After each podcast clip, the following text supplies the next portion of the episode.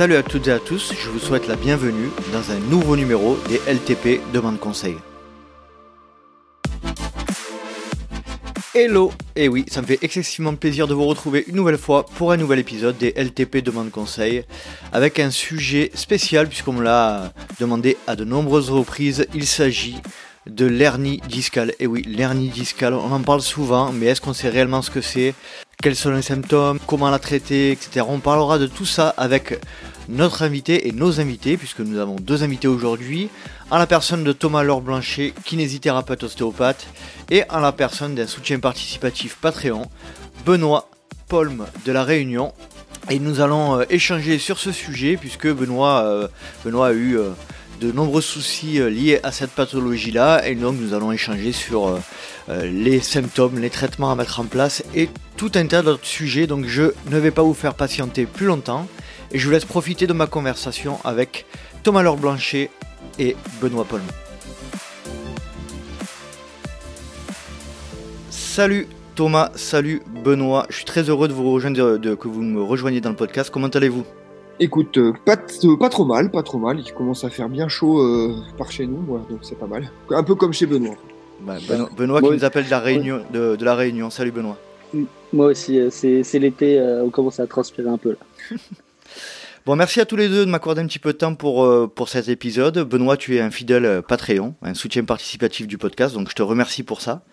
Tu habites, euh, bah, je vais te laisser un petit peu te présenter, allez, vas-y. Bah, j'habite Saint-Pierre à La Réunion, j'habite depuis 10 ans là-bas et, et, je fais du trail, on va dire, sérieusement depuis 2 ans et demi, 3 ans. Mhm. et je me suis, on va dire, à, mis à fond dedans avec euh, des écoutes de podcasts, des lectures euh, un petit peu plus poussées euh, et avec des entraînements jusqu'à être coaché et, faire des ultras, la Maxi Race et le Trail de Bourbon cette année. Très bien, très bien. Tu, tu, tu, participes, tu fais aussi d'autres d'autres sports, me semble-t-il. Tu te limites pas qu'au trail. Oui, alors alors, en entretien et pour la forme, je fais un peu de crossfit. Je fais du vélo bah, en, vélo de route. Et euh, avant, je faisais beaucoup d'autres sports, euh, du beach volley, du wakeboard, qui m'a sûrement donné cette hernie discale. Suite à une chute, euh, enfin le wakeboard, effectivement. On va, en, on va en parler plus précisément. Merci Benoît pour cette présentation. Thomas, ben, je te remercie de nous accorder encore un peu de temps. Est-ce que tu peux nous, nous expliquer, nous raconter un petit peu ce qui se passe pour toi ces derniers temps? Euh, ces derniers temps. Alors récemment, euh, depuis hier, j'ai sorti un livre sur les blessures du coureur. Mhm. où on aborde effectivement une certaine thématique autour du dos aussi, enfin du rachis jambert exactement. On pourrait revenir sur les sur les sur les hernies discales, euh, où elles sont, ça peut être quoi la cause. Euh, ça c'est pour mon actu, un actu un peu plus euh, fraîche. j'ai été à la Saint-Élion. et puis là, globalement, j'ouvre une, j'agrandis un peu mon cabinet. Donc, on est dans une, dans nouveau cabinet euh, qui est juste une, extension de l'ancien. Euh, avec euh, des objectifs un peu plus expertise autour de vraiment de la course à pied et, continuer tout ce qui est ostéo et accompagnement du coureur avec une un accompagnement plus large puisque du coup sur ce plateau là il va y avoir des médecins des des sophros diètes ainsi de suite donc voilà l'idée c'est d'accompagner au, au plus au plus proche le coureur dans ses petits bobos Très bien. Bon, tu t'ennuies quoi Voilà, très bien. Je m'ennuie. Euh, du coup, j'essaie de meubler avec ce que je peux. Hein. Bon, c'est compliqué. Super. Benoît, de ton côté aussi, tu es dans le milieu médical. Tu peux nous en dire un, peu plus? Oui, alors bah, je suis chirurgien dentiste, donc effectivement, euh, au niveau du dos, c'est pas la meilleure position parce qu'on est toujours un petit peu tordu pour, euh, pour voir ce qu'on fait, même si euh, dans les livres, euh, on nous conseille de rester euh, droit et de travailler en vision indirecte, mais c'est pas toujours possible, donc voilà. Très bien. Pourquoi ce sujet? Parce que euh, dans le trail, on a beaucoup, beaucoup euh, de retours, moi, de, dans mon entourage, de gens qui ont, qui ont des douleurs au dos, etc. Et, euh, et j'ai l'impression qu'on n'arrive pas trop à déterminer euh, le seuil où on peut, où on peut définir si c'est une hernie discale ou pas. C'est souvent un peu, un peu flou comme, comme, comme définition et le, et le, diagnostic est souvent difficile à poser. déjà, dans un premier temps, Thomas, est-ce que tu pourrais définir, s'il te plaît, assez, assez rapidement ce qu'est une hernie discale? Alors, une hernie discale, c'est une particularité à l'imagerie. C'est pas du tout relié forcément à une douleur de type euh, lombalgie. Là, on parle d'une lombalgie. Donc, une hernie discale, c'est une lombalgie compliquée d'une sciatalgie, donc avec une irritation du nerf sciatique, euh, du nerf sciatique ou du nerf crural, si on parle d'une cruralgie, mais en gros d'une atteinte euh, neuro ou d'une irritation neuro en lien avec un problème éventuel au dos. Mmh. Mais il y a plein de causes possibles à cette lombalgie compliquée d'une sciatalgie, dans le cas de Benoît. Euh, maintenant, tu dis qu'entre elles, il y en a beaucoup. Non, c'est pas qu'entre elles, il y en a beaucoup. C'est que dans la vie et dans nos vies sédentaires, il y a beaucoup de gens qui, ont, qui souffrent du dos, qui mhm. souffrent du dos et qui souffrent des lombaires.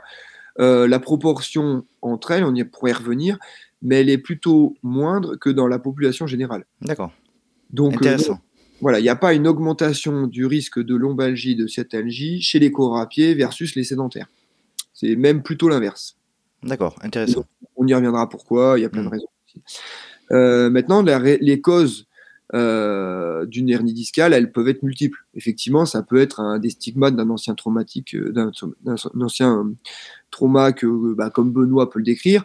mais souvent, on a quand même souvent des, raccourcis un peu rapides en disant ouais, mais il y a à 8 ans, je suis tombé sur les fesses. Ça, c'est un peu le truc des ostéos à l'ancienne, en mode ouais, ouais, mais c'est euh, quand tu as 14 ans, euh, tu es tombé sur les fesses, euh, c'est pour ça que maintenant tu en as 42 et que du coup ça t'emmerde depuis que tu 14 ans. Ça, la science là-dessus, elle va quand même un peu statuer et que les stigmates d'avant, quand c'est trop avant, il y a quand même peu de chances que c'est en lien direct avec les symptômes du moment.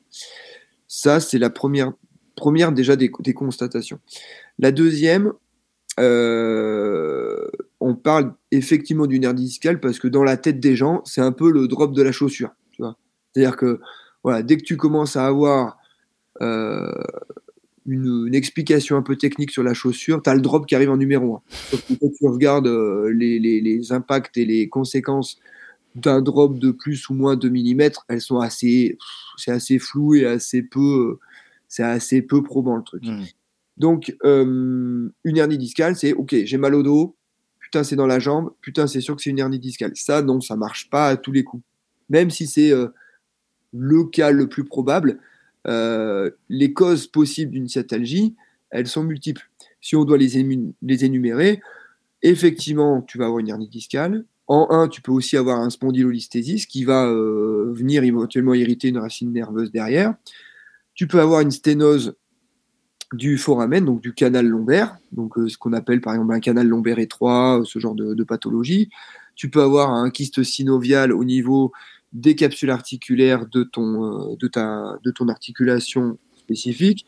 Tu peux avoir le, le fameux syndrome du piriforme. Bon, ça, ça fait 20 ans que je travaille. Je pense que dans ma vie, j'en ai dû en voir deux.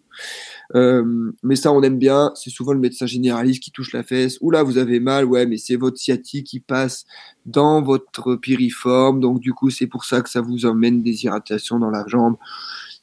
C'est peu probable. Tu peux aussi voir, par exemple, euh, une douleur de type sciatique parce que euh, on t'a fait une injection dans la fesse pour un vaccin, pour euh, une irritation, euh, euh, enfin projection pardon d'anti-inflammatoire. Donc normalement tu as le quart supéro-externe où on est sûr de pouvoir taper dedans sans toucher le sciatique, bah, des fois le quart supéro-externe il se retrouve un peu plus, un peu trop bas et tu viens piquer dans le sciatique. Puis après, tu as toutes les symptomatologies en lien avec la grossesse. c'est un peu moins le cas de enfin, je pense pas. Mm. Mais effectivement, le, l'embryon le, qui grandit, bah, des fois, il peut venir être en impaction et contrarier le nerf sciatique. Puis enfin, ça c'est drapeau rouge. Donc drapeau rouge complet, c'est bah, peut être une tumeur euh, dans le petit bassin euh, qui vient comprimer le nerf sciatique. Donc vous voyez que tout ça, euh, ça donne à peu près les mêmes symptômes que simplement une hernie discale. Alors même si la hernie discale reste l'explication la plus probable, on ne peut pas écarter les autres et qu'une femme enceinte vient me voir parce qu'elle a une sciatique, clairement, non, euh, non, c'est pas forcément en lien avec une hernie discale. Il y a beaucoup de choses possibles. Alors là, tu parles des, euh, des euh, comment dire des symptômes, mais est-ce que tu pourrais, euh, si possible, définir ce qu'est l'hernie discale de manière anatomique, quoi? Je, je, pense que que c'est pas uniquement au niveau lombaire, ça peut être aussi au niveau cervical. Mais est-ce que tu peux rappeler ce que ce que ce que ce qu'est ce qu'est cette hernie discale? Alors une hernie discale, ça va être une adaptation structurelle d'une contrainte augmentée dans une direction particulière. Je m'explique. Euh, entre chaque vertèbre, vous avez des disques. Dans ces disques, on a, en gros, si on doit rester simple, euh, un espèce de fibrocartilage. Et dans ce cartilage-là, dans ce fibrocartilage, au milieu, on a ce qu'on appelle le nucleus pulposus. Donc, c'est simplement un noyau un peu plus euh, visqueux et un peu plus, euh, un peu plus dense, euh, qui va correspondre en fait à ce à ce, en gros, comme si vous avez une bille au milieu du disque. Si vous appuyez d'un côté, bah, la bille, elle va migrer d'un côté, de l'autre côté, du côté opposé, mhm. ainsi de suite. Donc, du coup, c'est pour ça que souvent, quand elle migre, elle migre plus facilement en postérieur parce qu'on est souvent assis. Et que si on est souvent assis, on a ce qu'on appelle une syphose lombaire. Syphose lombaire, c'est l'inverse de la lordose lombaire. On y reviendra parce que ce sera son petit détail pour la suite. Mais cette syphose lombaire, elle va augmenter les contraintes en antériorité du disque. Ok, j'appuie devant mon disque. Donc en fait, le fait d'appuyer souvent au niveau du, enfin, en antériorité du disque, bah, ça va chasser entre guillemets euh, le noyau plutôt dans la partie postérieure. Mmh. Donc là, on a ce qu'on appellerait plutôt un dérangement postérieur du disque. Et puis à force, à force, à force, bah, ça va commencer à venir plus ou moins déchirer le mur postérieur et chasser le noyau dans euh, le canal lombaire. Et peut-être venir en contact avec le nerf sciatique. mais pas forcément. Vous pouvez très bien avoir des, ce qu'on appelle des hernies discales complètement asymptomatiques. Ce qui est le cas d'ailleurs de beaucoup de gens, il me semble. Hein, euh, si, on, si on fait un IRM à, la population générale, il me semble que, je crois que j'avais lu ça dans, dans, le livre de la clinique du coureur, il y a beaucoup de gens qui, sont, euh, qui, qui ont des hernies discales asymptomatiques. Voilà, bah, si on prend les statistiques, alors c'est en gros, si vous prenez quelqu'un de 5, euh, si vous prenez une population de lambda de 50 ans en moyenne, mhm. vous avez une imagerie entre guillemets mauvaise, ou tout du moins qui devrait être symptomatique si on voulait respecter les choses euh, en mode j'ai une hernie, donc du coup j'ai des symptômes, euh, on en a un sur deux. Ah oui.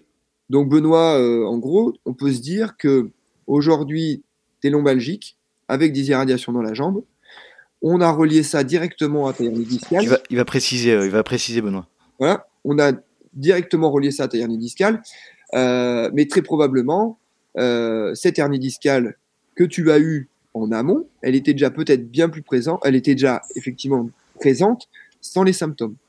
Mmh il faut savoir, il faut s'expliquer pourquoi du jour au lendemain, sur les mêmes constats d'imagerie, on a des symptômes alors qu'on n'en avait pas il y a quelques années. Mmh Benoît, est-ce que tu peux nous expliquer un petit peu ton, ton histoire par rapport à, ça?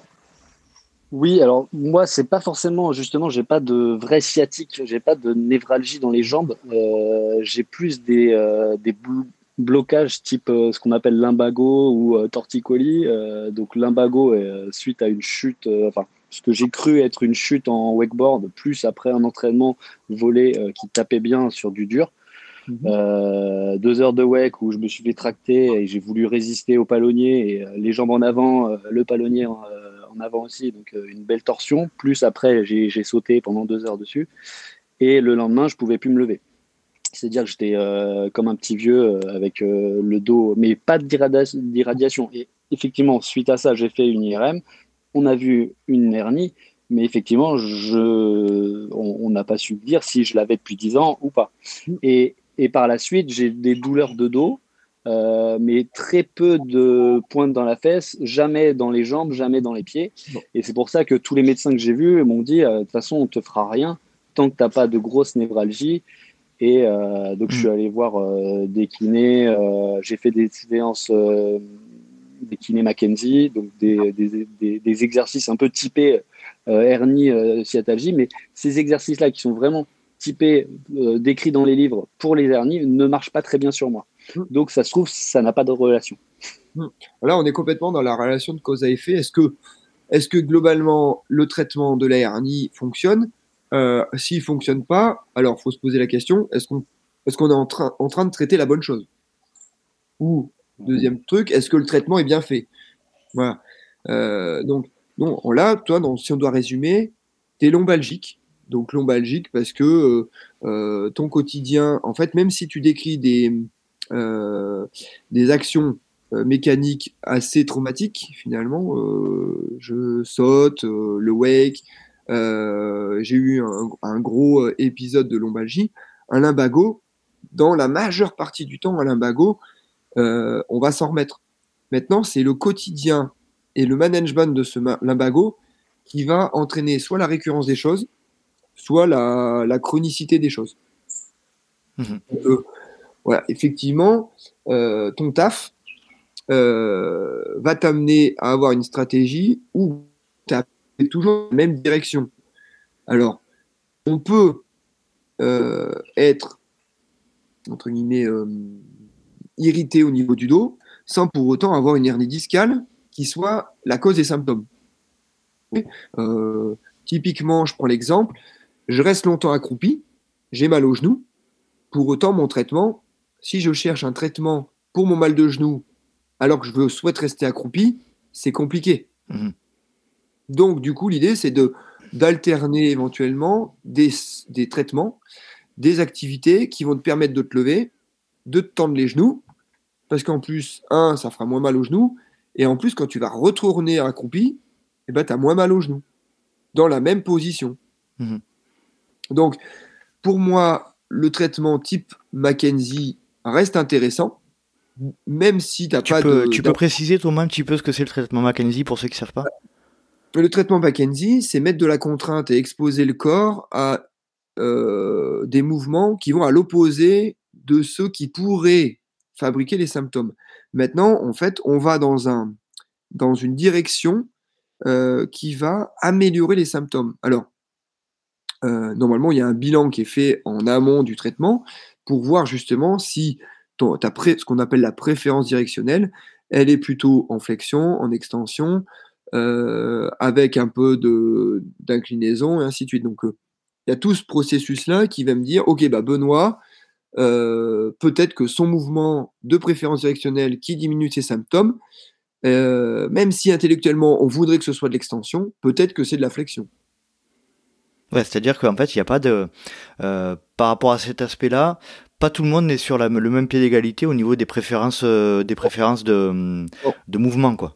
C'est-à-dire que les préférences directionnelles, effectivement, la plupart des gens qui, sont, qui souffrent du dos sont globalement des gens qui passent beaucoup de temps assis.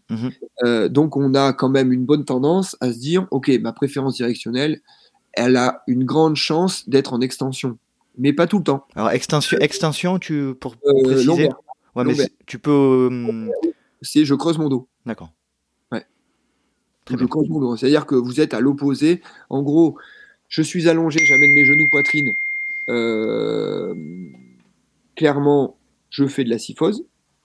Euh, donc j'arrondis mon dos, c'est de la flexion lombaire. Si je dois faire euh, de l'extension, je creuse mon dos. C'est le, c'est le dos cambré, c'est le, les fesses cambrées quoi en fait. C'est ça. la, lordose correspond euh, à, la, à le fait au fait d'avoir les, les, fesses cambrées. Exactement. Je pointe les fesses en arrière, je creuse mon dos. Et effectivement, on a la même chose. Donc, si on doit résumer la, colonne, bah, comme de par hasard, le flambeau. Euh, comme de par hasard, Benoît, il fait la plupart, il fait la plupart de ses activités. Euh, enfin, on a une hernie discale globalement à l'endroit où notre morphologie est plutôt normalement en lordose, donc cambrée. C'est-à-dire qu'on a des, hernies discales ou des euh, symptômes très probables au niveau de, des cervicales et des lombaires. Donc globalement, pour un dentiste, oui, euh, une névralgie cervico-brachiale qui correspond un peu à la à, la, à une hernie discale, euh, enfin à la sciatique du bras, mhm. bah oui, ça, ça, ça coule de source parce que bah, tu es penché en avant, tu es arrondi au niveau cervical et tu es arrondi au niveau lombaire. Donc, voilà, donc euh, oui, que tu aies des symptômes en lien avec une posture augmentée. Euh, alors, c'était marrant ton, ta petite introduction par rapport au fait que tu, parlais de oui, je me tiens pas bien, ainsi de suite. Ça, c'est un peu une vision, ce qu'on appellerait un peu mécanique des choses, et qu'on a un peu largement amené en début des années 2000 avec toutes les formations un peu gestes et posture. Et voilà, on se tient, je dois descendre le dos bien droit, ainsi de suite. Mais euh, pour ramasser une allumette, on n'est pas obligé de descendre le dos bien droit comme si on allait soulever une caisse de 300 kg. Donc euh, non, le corps, il est fait pour être mobile. Ce qu'on donne comme consigne, la bonne posture, c'est la posture d'après. Exactement comme mon exemple des genoux. La bonne posture, quand j'ai mal aux genoux accroupi, c'est de me lever, récupérer, faire l'opposé de ce qui me faisait mal pour pouvoir y retourner. Donc, oui, l'idée, c'est euh, j'ai mal au dos. Quand je taffe beaucoup au cabinet, peut-être que là, si je me fais deux trois extensions lombaires, je rééquilibre un petit peu mon débit crédit. Toi, c'est un peu ça, Benoît, que, que tu perçois. Euh, ça te parle ce que dit Thomas? Tu penses que c'est plutôt postural? C'est a priori postural, ouais, parce que euh, le fait de faire du trail ne m'a pas créé la douleur. Ça m'a, j'ai juste changé de sport. Mhm. Euh, au départ, je pensais pas pouvoir faire du ultra trail ou du trail euh, euh, avec cette hernie. Après, j'ai continué à faire du sport et, ça, j'ai plus de douleur pendant six mois, un an, deux ans. Et c'est cyclique, c'est que après, ça peut être le stress, ça peut être la fatigue, ça peut être une mauvaise position. Hydratation aussi, par exemple. Hydratation, plein, plein, de choses. Et en fait, ça m'a pas empêché. Après, j'ai des cycles de, de douleur pendant deux semaines, trois semaines. Mm. qui, euh, qui s'en vont. Et là, par exemple, j'ai réussi à faire partir euh, une douleur. Euh, pendant trois semaines d'entraînement, j'ai eu mal. J'ai fait mes entraînements sur de la douleur et j'avais limite plus mal en marche qu'en course. En course, il n'y avait pas de douleur. J'avais des, douleurs en sortant de voiture ou en sortant de position assise. Et j'ai fait un 50 bornes avec 4000 de D+, et, et le lendemain, j'avais plus mal au dos. Donc ça, ça a peut-être remis tout d'un voilà, donc euh, donc il n'y a pas de, relation de cause à effet. Bah là, on est clairement dans mon, enfin un petit peu le truc débit crédit. Euh, c'est-à-dire que mon débit, je reste quand même assis, je fais un peu moins de, je fais un peu moins d'entraînement, je taffe un peu plus au cabinet. Euh, bon, bah là, finalement, j'arrive à peu près à m'y remettre. Je fais mon trail qui augmente ma colonne crédit parce que du coup, je passe un peu moins de temps assis, ainsi de suite, et que à la fin, on a chacun un équilibre en fait. On a à chacun un équilibre entre ce que notre corps est capable d'encaisser. Mais ça, c'est la, c'est la règle euh, de notre modèle biologique, euh, que ça soit pour le dos, pour mon tendon d'Achille, euh, pour un tendon d'épaule, ainsi de suite. L'idée, c'est non, on se blesse parce que notre capacité à encaisser de la contrainte mécanique est dépassée par notre capacité tissulaire. La fameuse QSM. Voilà, par exemple, pour, en citer un. Euh, mais l'idée, c'est que tu as une capacité de X à supporter de la flexion. Euh, quand on fait un petit peu trop, tu t'irrites.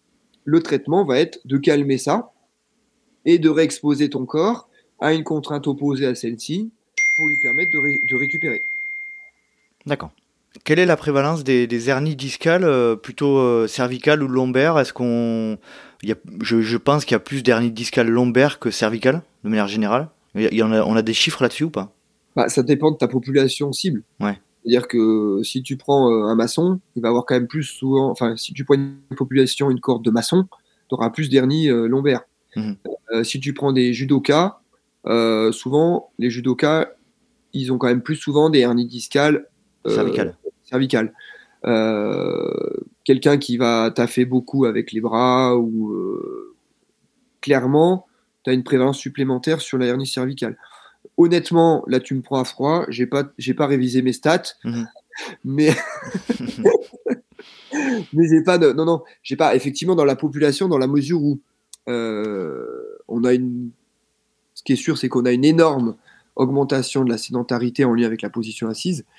Donc globalement, on est quand même plus sur une augmentation, enfin une proportion augmentée de d'hernie discale lombaire. Parce que quand tu es assis, eh ben, on a une tendance au bout de 20 minutes à arrondir le dos. Toi, de, donc, si on résume un petit peu ce qui vient d'être dit, c'est qu'on fait trop souvent le lien euh, trop, un peu trop rapide entre euh, hernie discale et mal de dos, que mmh. c'est euh, très, très rarement le cas et que ça serait plus de, de toi, de ton expérience, quelque chose qui est lié à, la posture et, et, au mauvais positionnement, notamment la position assise qui, qui n'est pas. En fait, il faut, faut le dire clairement, on n'est pas fait pour être assis, je pense, naturellement. On, est fait, on est fait pour être debout. et donc, forcément, le fait d'être assis, ça, ça, ça complique les, les choses. Ouais, alors après, le, le, le c'est pas alors le rarement, on va, on va tempérer le rarement en mode euh, oui, c'est rarement en lien avec une hernie discale. Non, parce qu'effectivement, une bonne proportion de dérangement postural. Après, une hernie discale, euh, ça naît, ça vit, ça meurt. C'est-à-dire que c'est pas parce qu'on t'a découvert une hernie discale à 20 piges, à 80 piges, quand tu as mal au dos, c'est en lien avec ton hernie discale d'il y a 20 ans. Parce qu'il est très probablement qu'une hernie discale, elle va s'assécher, elle va se cicatriser, et elle va, on va dire, diminuer le mouvement sur la zone euh, du disque plus ou moins abîmée ou plus ou moins irritée, mais clairement, elle va mourir. Et du coup, euh, bah, on va avoir mal au dos, mais très probablement pas forcément en lien avec la hernie discale d'il y a 40 ans. Euh, ça, c'est la première truc. en lien avec, une, avec un dérangement postural, pas tout le temps, je dirais plutôt en lien avec une, un déséquilibre entre les... Un corps, il est fait pour bouger dans les deux positions extrêmes. C'est-à-dire que si je reste trop accroupi, j'ai mal au genou, mais si je reste trop debout, j'aurai aussi mal au genou, mais à des endroits différents de ceux que j'aurai quand je suis accroupi. Je ne sais mhm. pas si vous me suivez. Ouais, tout à fait. Quelqu'un qui va peindre son plafond pendant, pendant le week-end, il va aussi avoir mal au dos. Mais il est à l'opposé de ce qui lui préparerait une éventuelle hernie discale. Lui, sa préférence directionnelle, ça sera effectivement de faire de la flexion. Mhm. C'est ce qui va le soigner. Petit à petit, qu'on va réexposer à une contrainte euh, dans laquelle il n'a pas du tout abusé et qu'il aurait fallu qu'il abuse un petit peu. D'accord. Donc, euh, oui, tout ça, mais si on doit revenir sur la course à pied, la course à pied, c'est une activité qui va contrecarrer notre tendance à être beaucoup trop assise. Ben ouais, la course à pied, quand même, euh, à part du bas du maïdo jusqu'en haut, où on va avoir une tendance à être un peu, un peu penché en avant, longtemps. Euh, la plupart du temps, on est quand même plutôt avec un dos creusé mhm. quand on court. D'accord. Alors après, on peut partir sur, euh, mais peut-être que là, on ouvre la boîte de Pandore. Euh, stratégie de modération d'impact au sol, chaussures maximalistes versus chaussures euh, versus chaussures allégées. Voilà, enfin chaussures minimalistes, pardon. Mm. Donc oui, est-ce que, encore une fois, moi je suis pas partisan des chaussures minimalistes versus maximalistes. Je suis juste partisan d'une technique entre guillemets protectrice qui est souvent facilitée par des chaussures minimalistes quand on a appris à courir avec des chaussures maximalistes. Mais l'important, c'est d'apprendre à courir en protection, avoir une technique qui permet bah, déjà de pouvoir adopter les deux techniques, parce que une attaque talon, ça reste quand même profitable. Si vous descendez 5 bornes à 10% euh, sur la route, oui, une attaque talon, c'est pas mal. Mhm. Et encore, et une attaque talon, c'est pas mal avec des chaussures qui amortissent bien. Donc, euh, il n'y a jamais, jamais, jamais, jamais de bonne solution pérenne à long terme et gravée dans le marbre. Une bonne solution à un moment donné, pour un scénario donné, et pour un coureur donné. Très bien. Euh, à quel moment, euh, à quel moment il faut, toi, toi, tu détermines qu'il y a, euh, qu'il y a vraiment un risque lié à une hernie discale lombaire, par exemple, pour le, en lien avec la, la pratique du trail. Alors là, c'est la réponse, elle est simple. Si quand je pratique une activité quelle qu'elle soit, que ça va d'une activité allongée avec quelqu'un à côté, ou ou de course à pied, si cette activité-là augmente les symptômes, faut pas être teubé. On arrête cette activité-là. Qu'elle nous plaise ou qu'elle nous plaise pas. Mais on arrête cette activité-là parce que si elle crée les symptômes, la règle de base numéro un pour n'importe quelle euh, activité, si elle crée des symptômes, on arrête les stresseurs. Et le stresseur, si cette activité-là, avant de la faire, ça allait bien, et quand on l'a fait, ça va pire, eh ben c'est un stresseur. Donc on calme l'activité. Maintenant, on a ce qu'on appelle, si on doit se référer un petit peu à la à l'évolution possible d'une de la euh, on va dire du modèle un peu Mackenzie, euh, on a ce qu'on appelle la si on part d'une hernie discale qui va aggraver les symptômes, c'est-à-dire qui va un peu plus irriter mon sciatique, euh, parce qu'elle comprime davantage mon sciatique, et ben on va avoir ce qu'on appelle soit une centralisation de la douleur, soit une périphérisation, périphérisation. Voilà, de la douleur. C'est-à-dire qu'une douleur qui descend de plus en plus, j'avais mal dans la fesse, et puis maintenant j'ai un peu mal dans la cuisse, et puis maintenant j'ai un peu mal au genou, et mon pied, bah, il est un peu bizarre. Là, j'ai une douleur qui se périphérise. Maintenant, j'ai, je suis allé courir, j'avais mal dans la cuisse, finalement je suis allé courir, ben, je rentre, j'ai un mal à la fesse, mais la cuisse, ça va vachement mieux. J'ai une douleur qui s'est centralisée. D'accord. Donc, on a plutôt une tendance à ce que euh, le sciatique a été un peu moins comprimé. Ok. Très bien. Très bien, très bien. Euh, Benoît, euh, de ton côté, quelle a été la prise en charge des, du corps médical en lien avec ces douleurs que tu as décrites? Est-ce qu'ils t'ont déconseillé de courir Est-ce que comment ça s'est passé? Non, parce que assez rapidement, je suis allé chez un kiné qui avait fait la formation Mackenzie mhm. euh, et qui avait aussi fait la formation euh, clinique du coureur. Mhm. Euh, donc, il m'a parlé un peu des chaussures minimalistes, des choses comme ça. je me suis mis à tester progressivement les chaussures Altra. je me suis mis à, courir avec des Lone Peak qui sont assez souples. Et, euh, après, donc il y avait des exercices de, renforcement, mais j'étais assez, euh, enfin, j'étais assez sportif dans, dans l'ensemble, mais je faisais déjà pas mal de gainage, des choses comme ça. Euh, donc ça a été assez vite, euh, les douleurs sont, sont parties, et puis j'ai, j'ai progressivement et puis euh, l'endroit où je faisais du wake a fermé donc j'ai changé mes habitudes aussi j'ai changé mes ben sports euh, et voilà. Et donc euh, donc je me suis mis à faire plus de volets. Alors le volet c'est il y a quand même beaucoup d'extensions mine de rien qui se rapprochent de Mackenzie mais ça me fait pas forcément de bien. Après ça dépend aussi donc euh, je me suis mis à voilà, moi j'ai des, des, petites questions sur chaussures minimalistes ou pas. Et euh, vas-y. Donc sur sur des entraînements courts, je suis assez euh, en même si l'Olympique c'est pas super minimaliste, mais ça reste assez souple. j'ai des chaussures qui sont dans la même marque en zéro drop, mais plus maximaliste que je mets en fin d'ultra. quand je suis fatigué, est-ce que ça c'est une bonne technique ou ou est-ce qu'il faut, euh, il faut rester dans du euh, minimaliste tout le temps euh? La bonne technique, c'est la technique qui te permet de passer la ligne. Peu importe quel soit. Il y a des gens qui, partent, qui courent tout tordus les 20 derniers kilomètres parce que finalement, quand ils sont tout tordus, ça leur fait moins mal que quand ils sont tout droits. J'ai envie de dire, on est qui pour leur dire non, mais cours, arrête de courir tordu, c'est pas la bonne technique. Donc, déjà, il faut partir sur ce postulat-là. La deuxième chose, la stratégie du changement de chaussure.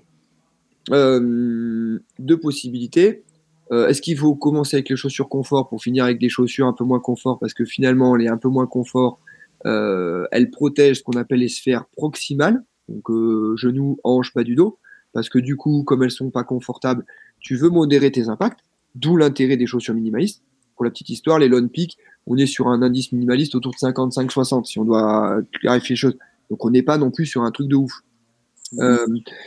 Maintenant, si tu prends par exemple chez Altra, bah, ça va être les Olympus. Bah, les Olympus, en fin de course, c'est des chaussures plus raides, machin. Mais globalement, en fin de course, sur un ultra, on est quand même plutôt à du 80-20 marche versus course. Donc, c'est des très bonnes chaussures de marche et ça va très bien en fait pour finir la course. Mmh. Euh, maintenant, effectivement, les Olympus peuvent avoir une tendance à t'amener dans une course avec un comportement de modération d'impact un peu moins bon que si tu cours avec des chaussures un peu plus minimalistes. Euh, la bonne stratégie, peut-être, c'est qu'à l'entraînement, effectivement, de transiter régulièrement avec des chaussures euh, qui vont être avec des, euh, des caractéristiques un poil différentes, je pense que ça peut être pertinent et ça peut être la bonne solution. Il n'y a pas une chaussure qui, en fait, ce que je pars toujours comme, comme, comme truc, je me dis, y a pas, ils sont pas regroupés dans une pièce en disant, ouais, on va concevoir des chaussures qui blessent les gens et des chaussures comme ça. On va attendre qu'ils se blessent et après on leur proposera six mois après des chaussures qui les soignent. Ça existe, tu vois, ça existe. Enfin, il n'y a pas de stratégie. Théorie du complot. Ouais, le, truc c'est quoi là? Et avant, ils ont préparé le vaccin euh, contre le Covid, euh, tu vois. Non, c'est pas du tout les mêmes. tu vois, je veux dire, à un moment donné, il faut se dire, faut rester cohérent et de se dire aujourd'hui, il y a des chaussures avec des caractéristiques différentes. On prend la chaussure dans laquelle on est confortable et qui va avoir le moins d'impact toxique sur notre foulée et sur notre stratégie naturelle de nous protéger lorsqu'on court. Mhm. Effectivement, moi, tu vois, là, euh, hier, j'étais aux acades de cross avec des gamins. Bah oui, euh, ça me désole de mettre des gamins sur des grosses chaussures pour faire du cross. Je veux dire, pour moi, un gamin qui fait du cross, mais il n'y a même pas à chier, c'est pointe obligatoire. Euh, parce que pointe obligatoire, le petit, on va quand même avoir une tendance à l'amener naturellement euh, vers renforcer sa capacité naturelle à se protéger. Mhm. Et la capacité naturelle, c'est de stimuler à fond son pied. Alors, quand on est adulte, est-ce qu'on doit continuer à stimuler son pied ou bah ouais ou alors au moins on peut se dire peut-être que sur certains entraînements j'ai à y gagner à davantage stimuler des capacités de modération d'impact en lien avec des chaussures un peu moins confortables parce que je souhaite moi modifier mon geste pour me protéger davantage. Ou comme faisant partie euh, intégrante de l'entraînement, une caractéristique de l'entraînement quoi. Oui. Comme la nutrition, comme. Euh, Exactement, ça fait partie des stratégies d'exposition progressive hmm. à une contrainte différente. Très bien.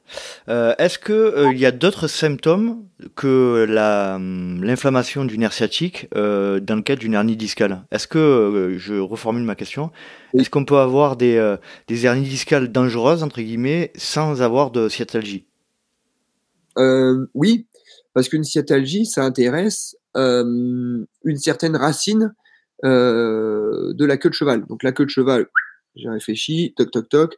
La, hum, la moelle épinière s'arrête à peu près, enfin s'arrête à L1.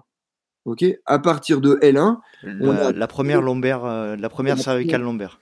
La première, non, la euh, première, la première euh, pardon. Ça c'est les, inconnus ça.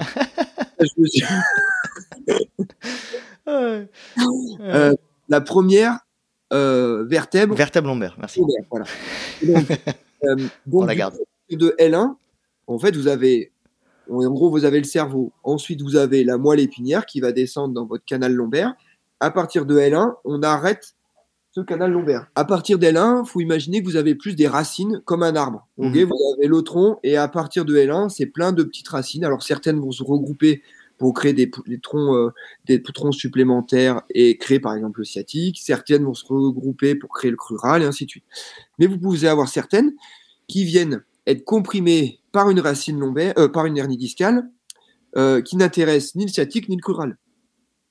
C'est le cas, par exemple, ce qu'on appellerait de syndrome de la queue de cheval. Syndrome de la queue de cheval, ça c'est ultra grave, enfin ultra grave. Euh, la fausse manier, c'est-à-dire que la gêne occasionnée par cette compression de la hernie va intéresser des nerfs qui sont en lien avec tout le petit bassin. Donc tout ce qui va être en lien avec euh, la continence, par exemple. Mmh continence euh, anale ou euh, vésicale. Ce qui veut dire que autant quand on a une hernie discale carabinée, on en connaît tous, ouais j'ai une hernie discale, j'avais plus ou moins le pied paralysé, ça fait deux ans, c'est revenu, c'est plus ou moins bien. Bon, c'est plus ou moins bien, mais, mais t'es plus ou moins continent, c'est un peu plus pénible. Ouais. Tu vois? Donc, donc, euh, donc, du coup, ça fait partie des trucs où globalement, ça se régénère pas très très bien, les, les, nerfs, les nerfs du petit bassin comprimés par une hernie discale. Donc ça, c'est ça fait partie des drapeaux rouges. Typiquement, j'ai un patient qui arrive et qui me dit que je vais euh, interroger, que je vais dans, ton, mon, anamnèse dire, ok, quels sont vos symptômes? Bah, J'ai un petit douleur dans la fesse, euh, ça descend un petit peu dans la cuisse, et puis j'ai l'impression d'être d'être assis sur toujours assis sur quelque chose en carton. Ouais, bah là c'est Mayday, Mayday, c'est pas pour moi, c'est pas mon problème. Enfin, c'est pas mon problème. Si c'est mon problème, mais, tu le, tu, le réorientes quoi. C'est réadressage obligatoire, c'est médecin généraliste parce que là il y a une urgence neurochir pour lever la compression. Donc le jour où euh, globalement une hernie discale qui, qui est censée se périphériser parce qu'elle va pas très très bien, j'avais mal à la fesse, ça descend dans la jambe, et puis là, globalement, maintenant, j'ai l'impression que mon, comme si euh, je descends l'eau et je sens que j'ai un peu anesthésié au niveau de mon périnée. Ouais, mais là, c'est clairement, euh, là, oui, c'est dangereux. Euh, est-ce que l'hernie discale est traitable ou, euh, comme tu l'as dit tout à l'heure, tu as, un peu répondu à la question, mais est-ce que est-ce qu'elle peut se résorber toute seule? Est-ce que euh, voilà, quel traitement on peut mettre en place pour, pour éviter que ça dégénère? Alors les traitements, ils sont multiples. Le premier, le premier pardon, ça va être ce qu'on appelle un traitement conservateur. C'est ce qu'a fait, c'est ce qu'a fait Benoît. Traitement conservateur. Je vais voir des pros de santé formés euh, à des techniques récentes de traitement de la lombalgie. Euh, c'est-à-dire qu'on évite d'aller voir euh, finalement euh, un, un, pro de santé qui va vous foutre des électrodes et du chaud. Euh, ou des ultrasons sur le machin. Voilà, ça, clairement, euh, normalement, il y en a de moins en moins. Et, euh, et j'essaye de, tout du moins mes stagiaires qui arrivent, j'essaye de, au moins quand ils sortent de chez moi, au moins ils le feront pas. Mmh. c'est la première chose. Donc, le traitement conservateur. Le deuxième temps, ça va être un traitement médicamenteux médicamenteux qui va aller du traitement plus ou moins simple d'anti-inflammatoire dans un deuxième. Alors, euh, juste pour la petite aparté, euh, je suis lombalgique, j'ai un peu des risques, mais je souhaite quand même faire mon, ultra et mon trail. Euh, le traitement conservateur anti-inflammatoire, il est pas, c'est pas la meilleure des idées. Mmh. Ok, vaut mieux avoir un peu mal au dos et continuer à pisser normal que j'ai plus trop mal au dos, mais je pisse du café. Et je, perds, et je perds un, de Quoi. Ok, donc ça c'est pour la petite aparté. Le, donc du coup, un traitement on dirait médicamenteux en lien avec des anti-inflammatoires, éventuellement un peu de cortisone et ainsi de suite. Euh, cortisone, toujours pareil. Normalement, je prends pas le départ avec de la cortisone. Bon, euh, enfin ça c'est pour le, c'est pour la deuxième petite aparté. Euh, et deux et troisième point, ça va être un traitement médicamenteux en lien avec une infiltration sur la zone euh, qui serait censée être en lien avec les symptômes. Il faut toujours se méfier parce que des fois, on a une hernie discale qui est depuis très longtemps, mais elle n'est pas responsable des symptômes. Donc on se fait infiltrer une hernie discale qui, est, qui allait finalement pas très bien, ou globalement c'était notre particularité euh, anatomique du moment. Mmh. Et le dernier point, euh, quand, alors je sais plus en ce moment sont les, où sont les guidelines, hein, à savoir euh, combien d'infiltrations avant de se dire on va intervenir, machin. et le, le, dernier point, ça va être le neurochir. C'est-à-dire que le neurochir, lui, il va intervenir et comme il enlèverait, euh, comme l'orthopédiste enlèverait un petit bout de ménisque qui se balade dans l'articulation et qui vient bloquer un peu le ménisque, euh, vient bloquer un peu le genou, et ben lui il va intervenir et il va réséquer ou euh, euh cramer le petit bout de vernis discal qui était à l'extérieur et qui venait irriter les, le, le nerf parce qu'il était en contact direct. D'accord, donc ouais, une, un panel de, de, traitement qui est assez large en fonction des euh, en fonction des euh, de l'avancée de la de, de l'hernie. Euh, Mais le truc important, on commence pas par la fin. Non non, j'imagine. Il y en a plein. Il y en a beaucoup qui commencent par la fin en fait. C'est vrai? Bah oui, en gros, j'ai mal au dos, je vais faut que je vais prendre un rendez-vous parce que on a passé un IRM, donc du coup, on m'a trouvé une hernie discale. Donc du coup, bah du coup catastrophe, je vais voir d'abord un neurochir. Mais non, mais une hernie discale, elle peut aussi aller dans une voie euh, vertueuse ou tout du moins euh, asymptomatique si on en laisse un peu le temps. Est-ce qu'elle peut se résorber une hernie discale? Ah oui, bah, je pense que la plupart des hernies discales d'ailleurs se résorbent. une hernie discale, elle n'est pas obligée de dégueuler dans le, dans le foramen et de venir comprimer un nerf. Mmh Des fois, on est, euh, voilà, on dit, oula, mais parce que quand on passe l'IRM à 100 personnes et que finalement sur des gens de 50 ans, il y en a un sur deux qui a un mauvais IRM, il n'est pas mauvais. Mmh est mauvais pour un radiologue qui de toute façon n'y connaît strictement rien en médecine euh, euh, fonctionnelle et médecine de la vraie vie. Donc lui, il s'intéresse à une imagerie. Un, radiologue, on l'expertise dans sa capacité à analyser une imagerie en lien avec un processus clinique et un processus de diagnostic clinique. Mmh Donc il y a un examen complémentaire. On fait un euh, une imagerie parce que le résultat de l'imagerie va nous orienter différemment en fonction de, du résultat. Ok? D'accord. J'ai une hernie discale alors qu'en fait on n'a pas fait d'examen euh, clinique, mais on s'en fout en fait. On s'en fout. Ok. Benoît, de ton côté, euh, est-ce que tu veux réagir sur le le lien de ton hernie euh, donc c'est pas prétendument parce que tu l'as, tu l'as, elle a été diagnostiquée à l'IRM. Euh, Tu disais tout à l'heure, et j'aimerais que tu rentres un peu plus dans le détail, la course et le trail notamment, ça, par moment, tu as l'impression que ça améliore les symptômes. Est-ce que toi, ton point de vue, le, du coup, le, le trail a, a amélioré la situation sur ce point de vue-là? Je, je pourrais pas dire que c'est une relation de cause à effet, mais en tout cas, j'avais une appréhension, parce qu'on m'avait dit, ouais, tu pourras plus faire trop euh, certains euh, professionnels ou médecins m'avaient dit, ouais, le trail, ça va être compliqué avec les, avec les secousses et machin. Mais euh, clairement, ça m'a pas gêné Thomas pendant... met les mains sur la tête. Oui, voilà, donc clairement, avec l'expérience et en ayant vu d'autres professionnels de santé qui m'ont dit l'inverse, euh, j'ai pu le faire et euh, j'ai eu pendant un an ou deux euh, pas de pas de problème avec ça mais c'est pas ça qui je me suis pas mis au, trail pour me soigner mon hernie c'est juste mes expériences de vie ont, fait que j'avais une hernie j'ai changé de sport au bout de deux ans j'ai refait une IRM au bout d'un an et demi deux ans j'avais plus de douleur, mais j'avais toujours cette image radiologique. Mais c'est comme en dentaire, on a des images radiologiques qu'on a retraitées. C'est des euh, artefacts radio. Euh, ça peut être ça, et tant qu'il n'y a pas de douleur, on n'y touche plus. Donc euh, j'ai toujours cette image euh, radiologique, mais euh, en tout cas, elle me laisse tranquille pendant quelques temps, six mois, un an, deux ans, et ça revient, mais sans pour autant être forcément relié à ça. Moi, j'avais une petite question pour les traitements. Est-ce que les supplémentations en collagène, ça peut aider? Ce que j'ai pris là, pendant mes entraînements, euh, pendant la période où j'ai eu des douleurs, j'ai commencé sur la fin à mieux dormir. Donc ça, je sais que c'est un traitement et à prendre du collagène.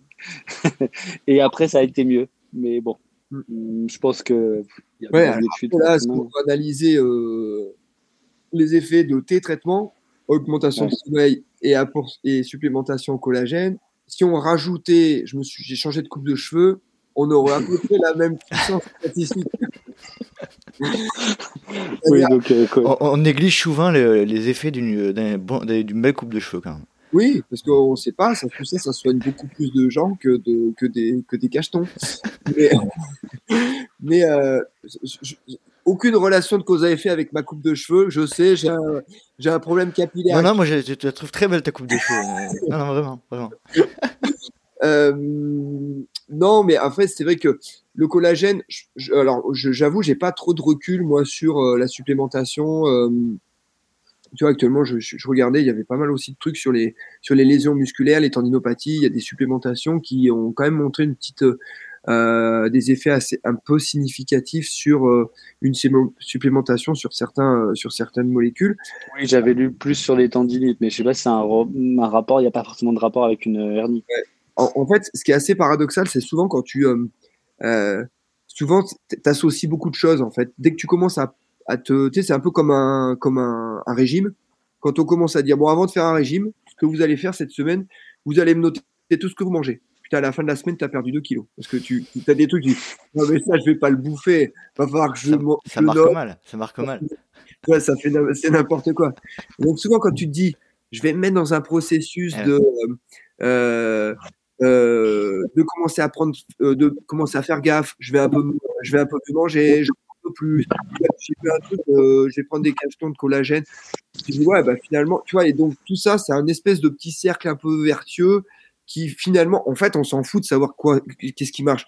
Moi, mon traitement, euh, je fais pas des. Euh, quand les gens viennent en consultation, je suis pas dans un processus de recherche en disant bah lui, je vais le traiter que comme ça parce et comme ça on verra parce que non, moi c'est systématiquement c'est les traitements euh, ceinture et bretelle. Je m'en fous en fait. On veut que le pantalon y tienne à la fin. Mmh. Et savoir si ouais si j'avais pas fait son si j'avais pas mis la ceinture, est-ce que finalement les les euh, euh, les bretelles auraient pas suffi? Non mais on s'en fout. Le gars il vient, il va te payer pour ta consultation, il veut un résultat. Voilà. Si tu as pris les, les, cellules, le, les, les, gélules et que tu as bien dormi, on s'en fout de savoir ce qui a le mieux marché. Ça fonctionne. Et de cela, de se dire, bon, après, sur un truc un peu plus chronique, euh, se désa... Dés... Oula, alors, attends, déshabituer, désadapter Non, en fait, ça serait sur l'aspect la, aliénant des choses, tu vois. Désaliéner. Ouais, désaliéner d'un traitement euh, externe, alors que finalement, ton problème, c'est toi. Quand les gens ils me disent, euh, ouais, je viens vous voir parce que bah, j'ai mon bassin qui, qui s'est décalé et que du coup, euh, euh, passer le 40e kilomètre, euh, bah, ça m'a fait mal. Non, la seule chose qui est décalée, c'est votre capacité et ce que vous souhaitez faire. C'est là où il y a le décalage. Là, le décalage, il est là. Donc, le truc en disant, est-ce que lui, si tu lui mets en mode, bon, ben, on va prendre des cachetons, même du placebo, le mettre dans une stratégie qui l'aliène avec un traitement médicamenteux, est-ce que c'est pertinent? J'en sais rien. Donc, si en gros, euh, ce qu'il faut éviter dans ton cas, c'est de se dire, j'ai bien dormi, j'ai mieux mangé, j'ai pris des cachetons, bah, tu dis bon bah c'est les cachetons, donc du coup je peux continuer à manger comme un goré, mal manger et, moins dormir, tu vois. C'est là où il faut éviter de tomber là-dedans. Ça te parle, Benoît? Oui, oui, bah, j'avais déjà plus ou moins oui, oui, là en tête. Hein. On parle, à, on parle je pense que l'analyse, il a plus ou moins, même si des fois ça te fait chier de l'entendre, euh, bah, tu dis, ouais, mais je l'avais en fait. Je, je, teste quand même 2-3 deux, trois, deux, trois pilules, tu vois. Je me mets toutes les chances, les vitamines, les trucs comme ça. On est tous à la recherche de la pilule miracle hein, de toute manière. Ça, bah, oui. Euh, c'est un peu le problème. Euh, très bien, mais on a fait, on a fait, euh, je pense qu'on a fait pas mal de tours. Est-ce qu'on peut, pour clôturer un petit peu cette discussion, Thomas, est-ce qu'on peut dire que l'ultra trail est forcément plus dangereux ou plus néfaste que le trail court, ou est-ce qu'il y a une, il n'y a, pas de, a pas de relation par rapport à cet aspect des derniers discales Non, moi je pense que l'ultra trail, en fait, alors le truc c'est que c'est l'accumulation et la succession des ultra trails un peu rapprochés qui lui va être toxique. Mmh euh, maintenant, l'ultra, c'est pas dangereux. Ce qui est surtout très vertueux, c'est la stratégie qui vous amène à un départ d'un ultra. Parce que justement, on se pose des questions. On essaie de mieux récupérer parce qu'on sait qu'il y a une charge euh, d'entraînement à assimiler. Ce qui compte, c'est ce qu'on assimile, pas forcément ce qu'on fait. Donc, on est toujours dans cette espèce de, quête et que euh, à un moment donné, bah, on se pose des questions. Et, et c'est ce, le fait de se poser ces questions-là, euh, apprendre à mieux fonctionner, apprendre à, raisonner avec son fonctionnement propre. Euh, pour moi, ça c'est vertueux. Que ce soit du trail court, du trail long, du trail machin, on s'en fout. Globalement, dès qu'on commence à se poser des questions et à être proactif dans, la, dans les réponses, là c'est top. Très bien. Benoît, est-ce que tu veux rajouter quelque chose pour clôturer la conversation? Non, euh, à part donner de l'espoir aux gens qui ont des hernies et, et euh, que c'est possible de faire un ultra même à la Réunion. Euh, on dit de, Thomas, on dit on, dit des hernies ou des hernies comme ah. des, haricots ou des haricots? Ça va dépendre. on va dire c'est le coin. Moi, je suis plutôt le coin des, haricots verts. Ah, moi aussi, je préfère des haricots parce que quand tu dis des haricots verts, ça tu as l'impression qu'il manque un truc. Ouais, ouais, t'as l'impression que le gars, déjà, il a parlé déjà avec des mots trop compliqués. Donc, on est tous les trois de la team des hernies discales. Euh, et avec un Z, du coup. Euh, Thomas, est-ce que tu veux rajouter quelque chose pour terminer? Non, non, mais euh, Benoît a tout à fait résumé les choses. C'est-à-dire qu'à un moment donné, voilà, l'aspect en, un, on est fait pour bouger. quand on bouge pas et qu'on a des symptômes, le traitement numéro un, c'est de bouger. Très bien. Bon, bah c'est parfait. Magnifique. Merci à tous les deux. Et puis euh, Thomas, où est-ce qu'on peut euh, euh, te retrouver dans cette nouvelle structure que tu as mis en place? Alors toujours à Clermont-Ferrand. J'étais au troisième étage et maintenant on est aussi au quatrième. Voilà. Allez, je mettrai le lien dans la description de l'épisode pour ceux qui sont intéressés. Et puis je, je, vous remercie tous les deux et puis à très vite. Merci Nico. Salut Benoît. Ciao ciao. Pas trop de wake Benoît. Allez bye, salut. Bye. Salut. Et voilà, cet épisode est à présent terminé. J'espère que vous avez apprécié l'échange en Khmaï de Thomas et de Benoît, que je remercie tous les deux pour le temps qu'ils ont accordé aux auditeurs du LTP. Et euh, c'était tout à fait intéressant euh, de discuter de ce sujet, bon assez précis, mais euh, qui, qui, parlera à certains d'entre vous, j'imagine. Si vous souhaitez rejoindre le Let's Try Podcast sur les réseaux sociaux rien de plus simple, rendez-vous sur Facebook ou Instagram à Let's Try Podcast et vous pouvez également me suivre sur LinkedIn, Strava, Facebook ou Instagram à Nicolas Guilleneuf ou Nico Guilleneuf. Et si vous souhaitez aider le podcast euh, de manière tout à fait euh, euh, gratuite, n'hésitez pas à vous rendre sur Spotify et Apple Podcast, mettre un petit commentaire, 5 étoiles, ça fait toujours plaisir et ça aide le podcast à remonter dans les classements. J'espère vous retrouver pour un prochain numéro du LTP. Et d'ici là, n'oubliez pas, surtout n'oubliez pas, si vous pensez que c'est impossible, faites-le pour vous prouver que vous aviez tort. Salut, salut.